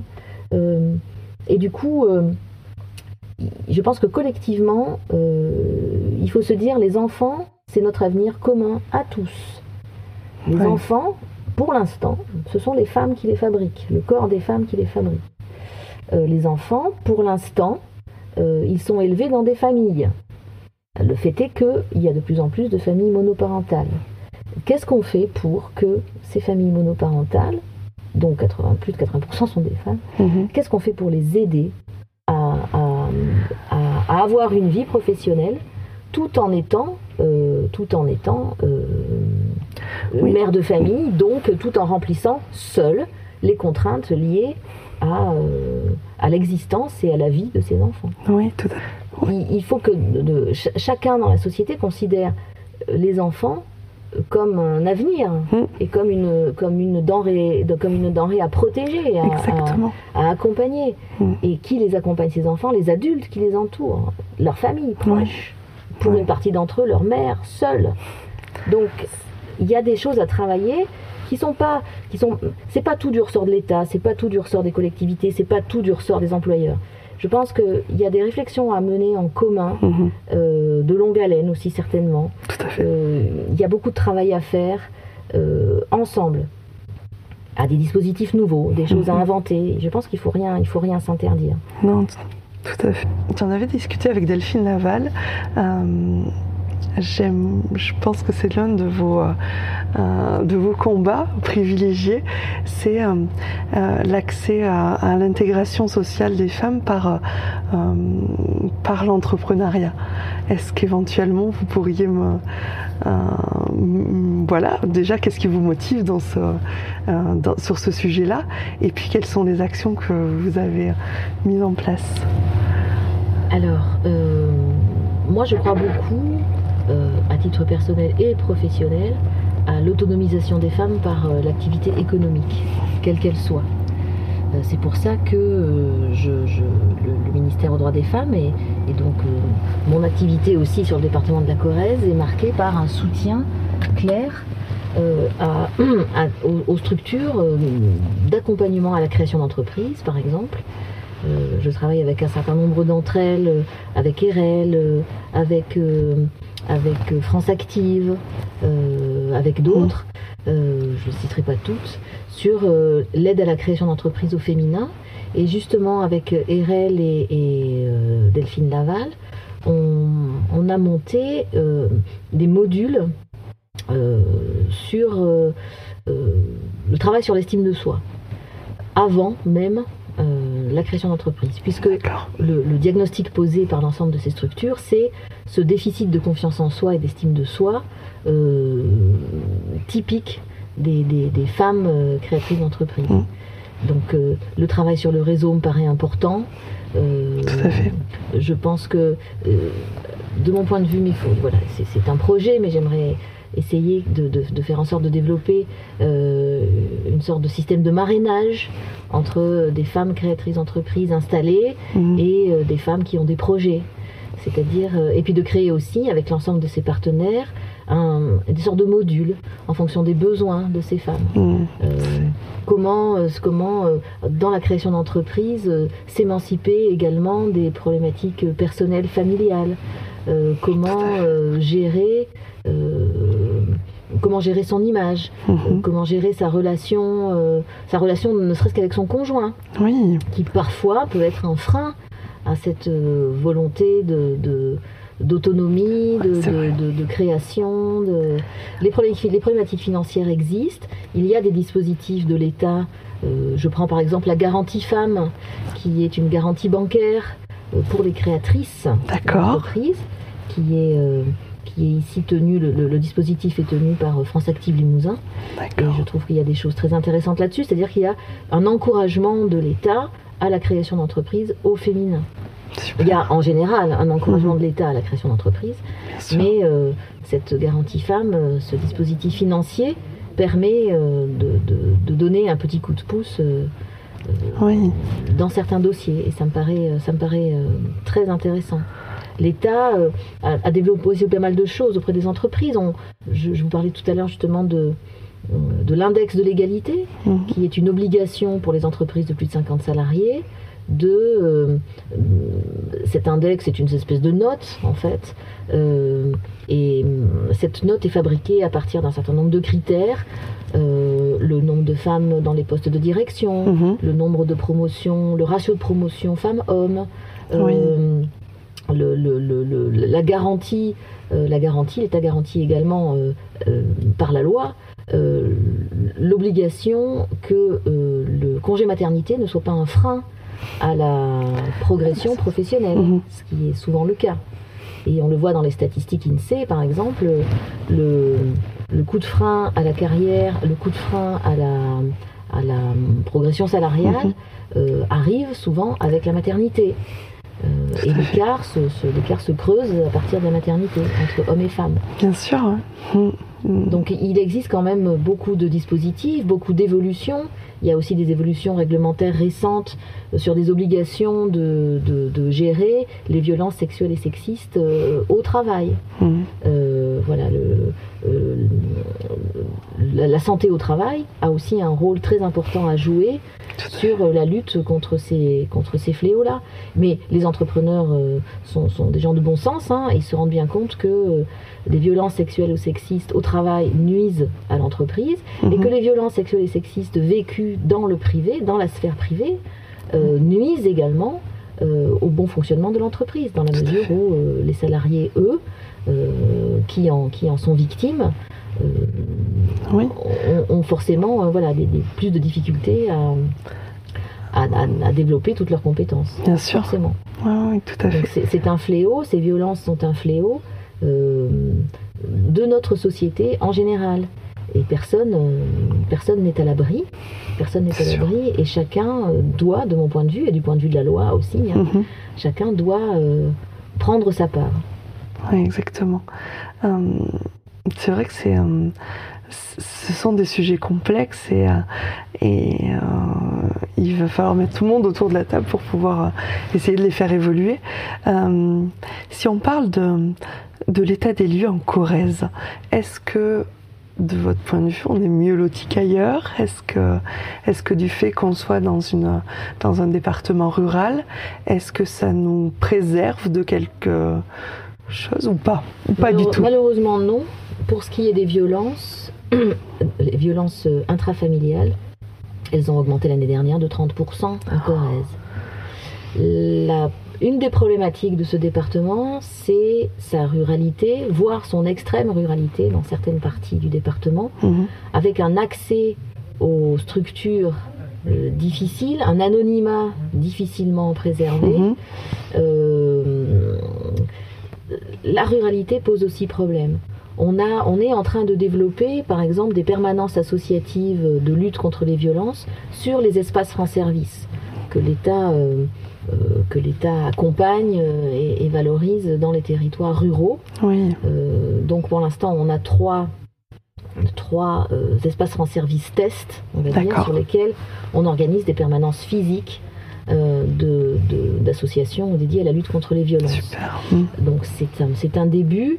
L'idée, c'est peut-être plus tard de, développer la possibilité de permanence, sans, sans, que ces permanences physiques existent, d'abord de former à un premier accueil les agents des espaces francs service sur cette sensibilisation euh, euh, aux violences dont je vous parlais tout à l'heure, hein, la même chose. Les, que les élus. Qu'est-ce que c'est que le psychotraumatisme Qu'est-ce que c'est que l'emprise le, stéréotype de la victime euh, et, comment assurer un accueil de premier niveau, uniquement un accueil de premier niveau, mais de qualité, en lien avec mmh. les associations. Donc on est en train de développer avec les services de l'État et les élus euh, de ces espaces francs service euh, et l'ensemble des partenaires institutionnels des espaces francs service, on est en train d'essayer de développer peut-être des, formations euh, sur, sur les agents d'accueil de ces espaces pour qu'ils soient en capacité d'accueillir le mieux possible, d'orienter, d'aider sans être des spécialistes. Hein, non, bien sûr.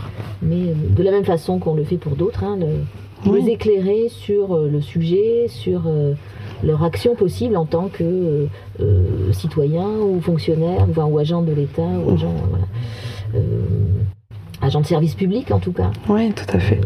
Leur, donner des billes et leur donner des, compétences de, premier niveau pour assurer cet accueil. Oui, c'est déjà une avancée. Mm. Mais c'est vrai que la, la, ruralité est une, est une difficulté. pour vous donner un exemple, une, une femme agricultrice en GAEC avec son mhm. conjoint, victime de violence, qu'est-ce qu'elle fait? Elle vit et elle travaille, oui. H24, avec un auteur de violence. Mais qu'est-ce qu'elle fait? C'est compliqué. Bien on n'a pas de, on n'a pas de réponse, on n'a pas de solution, on n'a pas de réponse à toutes les difficultés. Il n'y a pas de solution à toutes les situations, surtout celle-là. Euh, c'est extrêmement compliqué. Si on peut imaginer un, autre logement, par exemple, peut-on pour autant imaginer qu'elle aille travailler ailleurs? Non, ah c'est son exploitation, c'est ses dettes, c'est. Il n'est pas question, c'est sa, sa vie. Donc c'est très compliqué, très compliqué. Tout à fait. C'est vrai que c'est des sujets euh, très angoissants quelque part de d'être bah, d'être obligé euh, de, de, laisser ces femmes dans cette euh, ouais, dans cette terreur euh, quotidienne. Les dispositifs pour mm. les accueillir, pour les héberger, pour les accompagner existent. Mm. Bien sûr. Il existe partout. Euh, L'État finance euh, un certain nombre de places ici dans le département sur l'hébergement dédié spécifiquement aux femmes victimes de violences et à leurs enfants. Mm-hmm. certaines collectivités mettent à disposition des logements d'urgence pour, ces, pour ces femmes. Euh, pour autant, ça ne peut pas tout résoudre. Euh, et il y a des situations, euh, je le reconnais, qui sont inextricables, mais oui, voilà, les, femmes sont aussi amenées à faire des choix. les différentes structures financées par l'État accompagnent ces choix. Euh, peuvent aider euh, à prendre des décisions, mais ne peuvent pas et surtout ne, prennent pas de décision à la place de ces femmes. Ah oui, tout à fait. Toutes ces situations sont des situations individuelles. Euh, oui, c'est. doivent être traitées de façon individuelle. C'est du cas par cas. Oui, tout à fait, exactement. depuis que vous occupez ce poste, quelle est peut-être, si vous voulez partager avec nous, la situation qui vous a le plus choqué? Est-ce qu'il y a quelque chose qui, Si vous voulez le partager, vous n'êtes pas du tout obligé. Mon, métier à moi n'est pas de prendre en charge les, victimes, les victimes elles-mêmes. On est d'accord. Euh, des choses choquantes, il y en a, mais comme toutes, euh, toutes les brutalités, toutes les violences, toutes, mhm. tout cela est très violent et, choque forcément. Mhm. On essaye de, on essaye collectivement, c'est-à-dire l'ensemble du réseau institutionnel, associatif, euh, profession libérale, chacun essaye de prendre en charge euh, sa partie, Bien sûr. en coordination les uns avec les autres. Euh, il n'y a, pas de situation plus, plus choquante qu'une autre. Elles sont mm. toutes, voilà, elles sont toutes choquantes. C'est une rupture de vie, c'est une, une prise de conscience difficile. Bien sûr. je vous dis, hein, de, nombreux allers-retours avant le, la possibilité de dénoncer. Ce qui est peut-être le plus choquant, c'est ce phénomène de l'emprise euh, qui, qui, fait que des femmes vivent des situations, quand, quand, on vous les présente, quand on vous les explique, elles sont impensables, mmh. impensables. Mais comment fait-elle? Comment... Mais c'est extrêmement sournois, ça, ce sont des, c'est un, euh, une espèce de, d'autocensure générale, une espèce d'esclavagisation, on va dire, de, ces femmes qui ne voient plus la réalité. Elles mmh. vivent dans une telle, dans un tel, une, ambiance tellement délétère que euh, voilà, elles, n'ont plus une. Leur norme, c'est la violence. Mmh. Et ce qu'il faut se dire aussi dans les violences, qui est peut-être plus difficile à, saisir, c'est la violence psychologique. C'est la plus grande, c'est la mmh. grande majorité des cas. La violence physique, elle existe, bien évidemment, hein, mais elle est facile à voir. La violence psychologique, elle peut durer des années, des années, des années. Et la prise de conscience est d'autant plus difficile que euh, ces années ont été longues. Euh, et je, voilà, j'avoue que ça c'est difficile à comprendre, c'est difficile à, c'est difficile à aider aussi parce qu'il faut cette prise de conscience. Bien sûr, oui, et puis il y a cette, euh, cette récurrence, cette habitude. Euh, la, norme, la norme devient le dysfonctionnement, la mhm. norme devient la violence. C'est quelque chose, c'est quelque chose qui fait froid dans le dos, et mm. quelque chose, je pense, à une chose à laquelle on ne s'habitue jamais. Ouais, ça j'imagine, oui. Et, euh, et, si on prend un prisme un peu plus large, euh, qu'est-ce qui, euh, qu'est-ce qui fait naître l'espoir d'un monde un peu plus égalitaire? Qu'est-ce que, pour vous, qu'est-ce qui, quelles sont les lueurs d'espoir? Pour moi, la base, c'est l'éducation. Mm-hmm. Voilà. Pour moi, la base, c'est l'éducation si, nos plus jeunes sont éduqués dans un monde où les stéréotypes sont... On, ne les fera pas disparaître, mais on peut les expliquer, mm. on peut les décrypter, et on peut euh, éclairer la conscience des plus jeunes. Mm. Euh, euh, je pense que tout est dans l'éducation. Tout est dans l'éducation. Et il y a beaucoup de choses à travailler aussi, je pense, sur les enfants ce que je vous disais tout à l'heure, on, commence à parler, grâce au travail des neurosciences justement, on commence à parler de ce qu'on appelait autrefois les enfants témoins, c'est-à-dire ces, enfants qui vivent dans des familles, des couples euh, dysfonctionnels, où euh, le modèle de conjugalité est totalement euh, euh, extraordinaire au sens mhm. premier du terme, et qui n'ont ce modèle de, de, conjugalité que de conjugalité déconnante, mhm. délirante, mhm. totalement, totalement hors, de, hors du, de la norme. Oui, bien sûr dans la violence, dans la brutalité, dans l'humiliation, dans enfin voilà des choses. Et on se rend compte avec les neurosciences que ce psychotraumatisme dont sont atteintes les victimes, il atteint aussi les enfants. Et on sait maintenant qu'un enfant qui vit dans un foyer où il y a de la violence physique ou euh, psychologique, mmh. qui n'a jamais lui-même été victime directe, qui n'a jamais ni vu, ni entendu de violence, ni subi de coups, ni, euh, ni été témoin de coups sur sa, sur sa mère, puisque c'est quand même la grande majorité des victimes. Les neurosciences nous apprennent maintenant que ces enfants peuvent souffrir du même psychotraumatisme que la victime directe. Hmm. Et on sait que parmi les auteurs et parmi les victimes, une grande partie d'entre eux a été victime directe ou témoin de violence dans son enfance. C'est-à-dire que la norme sociale, la norme du couple que ces enfants ont vécu euh, dans leur propre foyer devient leur norme propre. Donc on, fabrique, on fabrique des enfants qui vont dysfonctionner plus tard. Pas tous, bien évidemment, on ne parle que de moyenne. Bien sûr. Et, quand on entend parler, par exemple, le, Madame Abrantès, procureur de, Brive, elle nous dit que quand elle reçoit des auteurs, euh, ils, lui, ils, lui, disent Mais euh, moi, je n'ai jamais levé la main sur mes enfants. Mais il n'y a pas besoin de lever la main sur les enfants pour que les enfants soient touchés et gravement touchés dans leur psychisme profond, Bien sûr. gravement touchés, gravement atteints par ces violences, et que euh, euh, dans leur vie future, euh, les difficultés liées à la conjugalité, les difficultés de la relation à l'autre s'installent et en face de potentielles victimes ou de potentiels auteurs.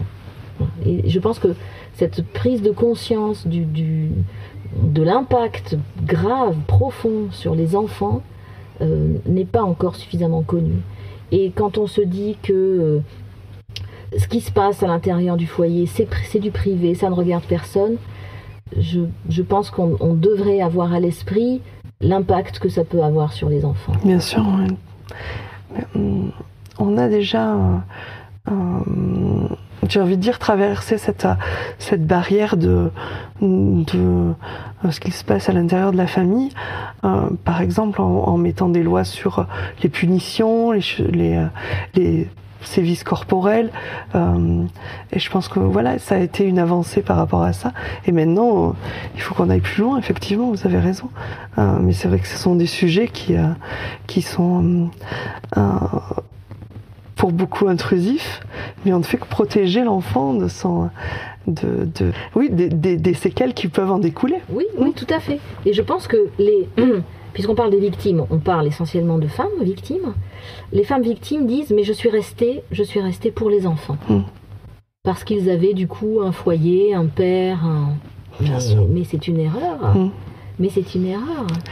L'impact sur les enfants, même si effectivement les enfants le, couple parental dysfonctionnel essaye de les préserver d'eux, ils ne sont préservés de rien. Mhm.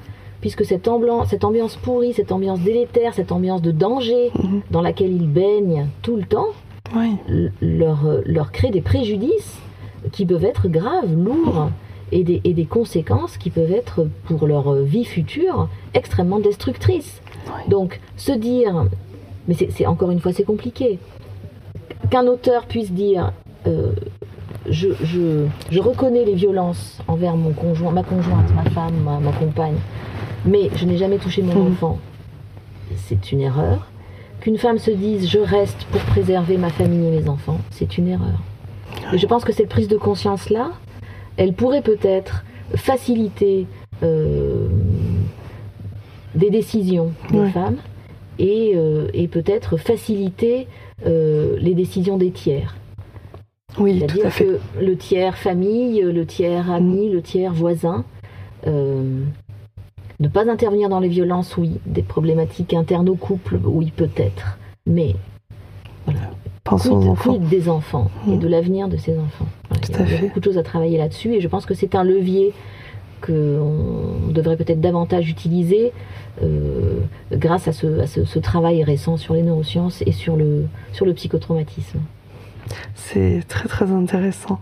Euh, si en, euh, est-ce que vous pouvez nous, euh, faire part d'une victoire personnelle que, que, que, vous avez eue durant l'exercice de votre mission?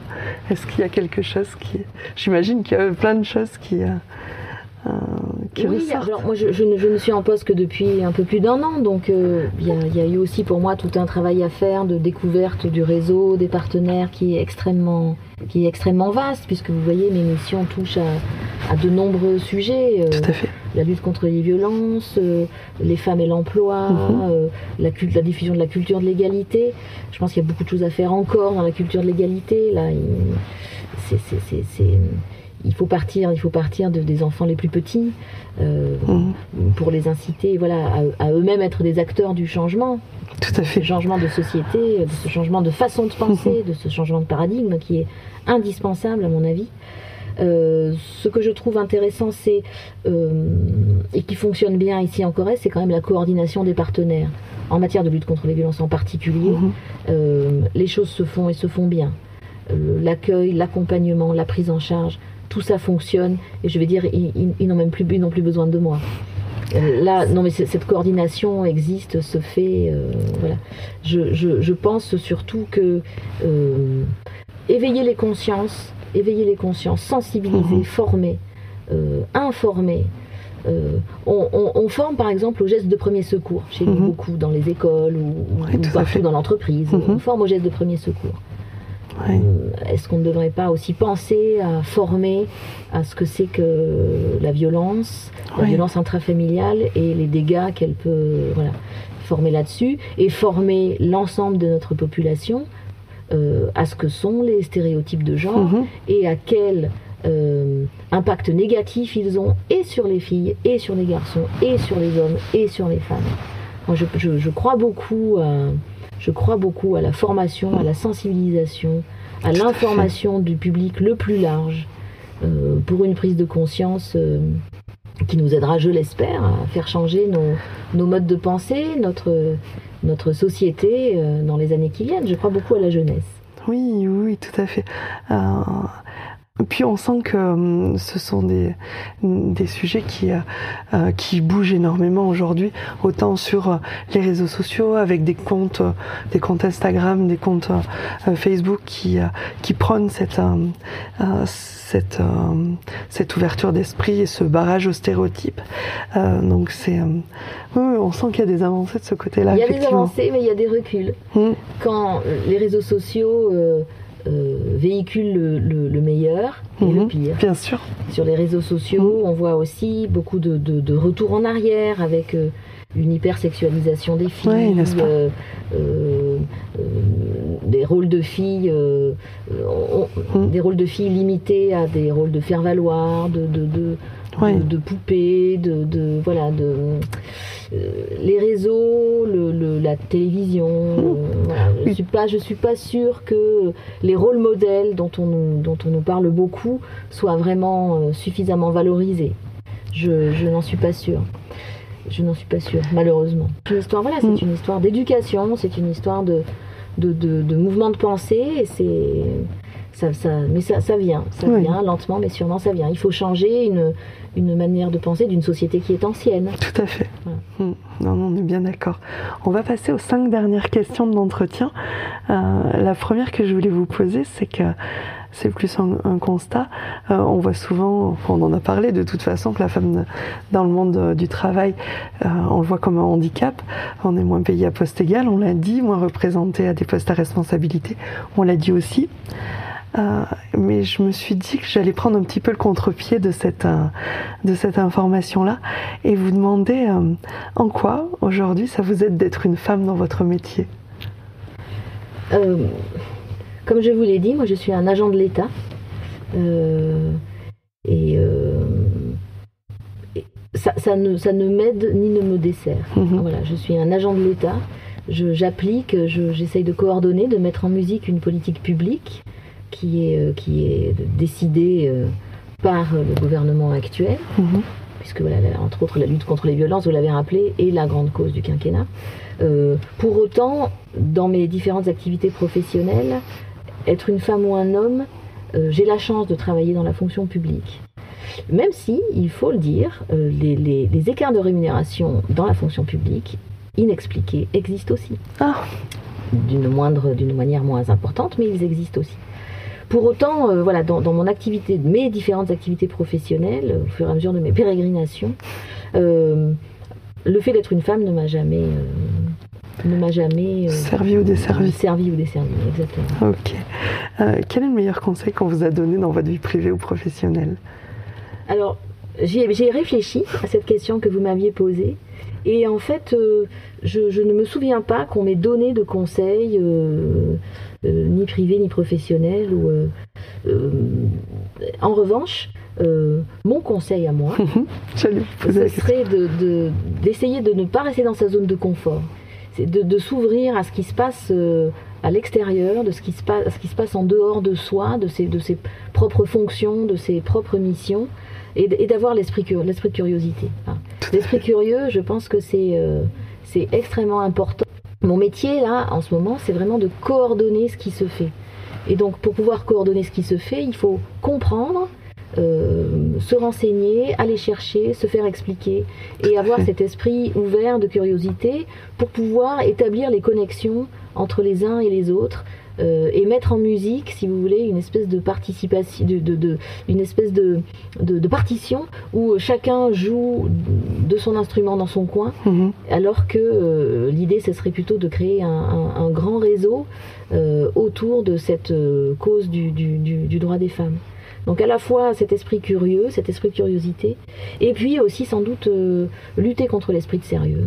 J'avoue que ne faut, pas se laisser envahir euh, par l'esprit de sérieux. Il faut, il faut toujours prendre du savoir prendre du recul mhm. sur soi, sur ses missions, sur, euh, et pour pouvoir mieux resituer les priorités, plus mieux resituer les urgences. Euh, je ne suis pas justement un urgentiste, je ne suis pas euh, un chirurgien du cerveau, mhm. euh, je suis déléguée aux droits des femmes, mais je pense qu'il faut, dans, l'exercice de mes missions, là, en ce moment, c'est voilà, s'intéresser à, tout ce qui se fait, essayer de coordonner, de, de, mettre en lien les choses les unes avec les autres, les actions les unes avec les autres, intéresser les institutions, les décideurs, le, privé, l'entreprise, mhm. les intéresser euh, à mes sujets, pas les forcer parce que la loi les y oblige, mhm. mais essayer de les intéresser pour les, pour les embarquer avec moi dans un, dans un mouvement un peu plus, un peu plus de fond, mhm. tout en gardant voilà, ce, à l'écart cet esprit de sérieux et, essayer de travailler. Euh, de travailler le plus sereinement et le plus amicalement Tout à fait. Ah, c'est travailler sérieusement sans se prendre au sérieux. J'aime beaucoup l'idée. Euh, est-ce que vous avez une devise? Non. Je n'ai pas de devise personnelle, mais je trouve que notre devise nationale me va très bien. Et ah. elle s'applique tout à fait à, notre, à mon sujet. Liberté, égalité, fraternité. Pour les, pour les femmes de notre pays, pour les hommes de notre pays. Voilà, nous sommes les deux faces d'une même médaille euh, et nous, devons apprendre à travailler, vivre ensemble et à s'épanouir ensemble de la même manière et sans, barrière mentale ou euh, sans barrière euh, professionnelle. Est-ce que le, le, terme fraternité n'est pas au contraire, alors c'est aujourd'hui, voilà, c'est un sujet qui se pose sur la table, euh, n'est pas trop ancré par nos, nos habitudes patriarcales. Est-ce qu'on ne devrait pas trouver ah un, terme un peu plus généraliste nationale, elle, elle date d'une époque où, euh, où, le terme sororité ne voulait pas dire grand-chose. N'est-ce pas? Euh, Donc, Et puis, elle, est, elle, elle véhicule aussi l'universalisme des valeurs françaises, des valeurs de la Révolution française. Tout à fait. Donc, euh, je, je, je, la garde telle qu'elle est. D'accord. Alors, voilà, c'est aussi un sujet vaste, mais qu'est-ce qui vous met en colère dans notre société actuelle? Est-ce qu'il y a des choses qui sont viscérales et qui vous feraient exploser? Dans, notre société, j'avoue que voilà, c'est cette violence envers les femmes, ces féminicides dont nous sommes tous euh, des témoins. J'avoue que j'ai beaucoup de mal à beaucoup de mal à, accepter le fait que euh, un, homme va se sentir autorisé à agresser et tuer sa femme au motif qu'elle est une femme ça, j'avoue que c'est quelque chose qui ne, voilà, qui, a, que j'ai du mal à intégrer. Et euh, du coup, je trouve que mes missions sur ce sujet-là euh, ont, tout leur sens, prennent leur sens. Et voilà, par ailleurs, voilà, ce qui me fait beaucoup de mal, c'est la bêtise en général, mais ça, malheureusement, euh, ce ne sont pas mes missions. oui, effectivement. Je pas le ministère de la bêtise. c'est ça. et puis la dernière question, c'est comment nos auditeurs peuvent vous contacter? Si, pour vous faire un retour Alors, j'ai une adresse mail qui, est, mhm. qui, est, euh, qui est publique et qui est euh, toute simple, comme beaucoup d'adresses des fonctionnaires du, dans le département de la Corrèze. C'est marie.renard.corrèze.gouv.fr. Voilà. Que je tout simple. Que je ne manquerai pas de mettre dans les notes de l'épisode. Et, dans les notes de l'épisode, je, vous propose aussi de vous transmettre, euh, sous forme informatique, hein, bien mhm. sûr, l'ensemble des, des, numéros que, en matière de, de, lutte contre les violences, les victimes peuvent contacter sur notre département. Oui, oui, oui, très bien. Je ne manquerai pas de les rajouter, évidemment. Euh, et puis, je vais vous laisser le mot de la fin. Euh, je ne sais pas si vous avez envie de nous, nous donner un autre, euh, je sais pas, une autre information, ressenti, je ne sais pas. Écoutez, moi, je voulais d'abord vous remercier pour ce bon moment passé ensemble, à vous expliquer toutes mes missions et, l'ampleur de l'ampleur de ce, de ce travail de fond, on va dire. Euh, je pense que les valeurs de notre société euh, passent aussi par la prise en compte euh, des, difficultés particulières qui sont faites aux femmes. L'égalité dans la loi, elle existe, elle existe depuis longtemps. L'égalité dans la société, on n'y est pas encore. On n'y est pas encore. On est, on progresse. On y va à petits pas. c'est pas le grand soir. Euh, c'est pas forcément mon objectif. Non, bien sûr. Comme je vous l'ai dit, je ne suis pas une militante, je suis un fonctionnaire de l'État. Euh, je, trouve à titre personnel euh, important que, l'État s'investisse sur des problématiques de société, des problématiques de fond. Peut-être que, et même certainement, nous ne sommes pas dans ce réseau droit des femmes suffisamment nombreux pour pouvoir agir autant qu'on le, autant qu'on le voudrait. pour autant, les choses progressent il faut maintenant qu'à mon avis, l'ensemble des acteurs de la société, euh, institutionnels, privés, euh, à titre professionnel, personnel, euh, mmh. familial, s'investissent dans ces problématiques d'égalité réelle entre les filles et les garçons, que les, que les yeux se dessillent un peu sur ce que sont ces stéréotypes liés au genre et en quoi il est indispensable de, lutter contre et, et, quels sont leurs impacts négatifs. Je pense que chacun doit bien en être conscient maintenant. Tout à fait. Donc voilà, mon, mon, mot de la fin, ce serait ça. Travaillons tous à l'éducation de, nos plus, de nos plus jeunes et travaillons tous collectivement à une société plus, plus respectueuse des uns et des autres. Euh, et plus, plus, plus ouverte aux femmes et, euh, et moins, comment dire, moins dans l'injonction euh, pour les filles, les hommes, les femmes et les garçons, euh, moins, moins dans l'injonction d'être, euh, de, correspondre à un modèle. de, voilà, et, laissons à tous la liberté de s'épanouir comme il veut, où il veut, dans le métier, les activités, le, voilà, sa place dans la société, que, chacun puisse trouver sa place, sa juste place dans, dans la société, sans, sans barrière, sans plafond de verre, voilà, de manière totalement inclusive. Eh bien, le message est passé. Je vous remercie infiniment. Merci bien. Et, euh, et puis, euh, voilà, on, j'espère qu'on refera un épisode parce qu'il y a plein de sujets sur lesquels on, pourrait, on, pourrait creuser. À très bientôt. au revoir. au revoir. Un grand merci d'avoir écouté les Corésiennes. Comme vous le voyez, la lutte pour les droits des femmes et l'égalité entre les hommes et les femmes est un vaste sujet, et les combats contre les stéréotypes de genre ne sont pas gagnés. Un grand merci à Marie Renard de m'avoir accordé cette interview. Comme promis, je vous mets dans les notes de l'épisode son contact et les numéros d'urgence pour prévenir les violences faites aux femmes. Vous pouvez faire un retour à Marie, je suis sûre qu'elle en sera ravie. Une dernière information, vous pouvez toujours me suivre sur la page des Corésiennes sur Instagram. Je vous retrouve le mois prochain avec une nouvelle Corésienne tout aussi talentueuse qui vous parlera de son parcours et de ses projets. À très vite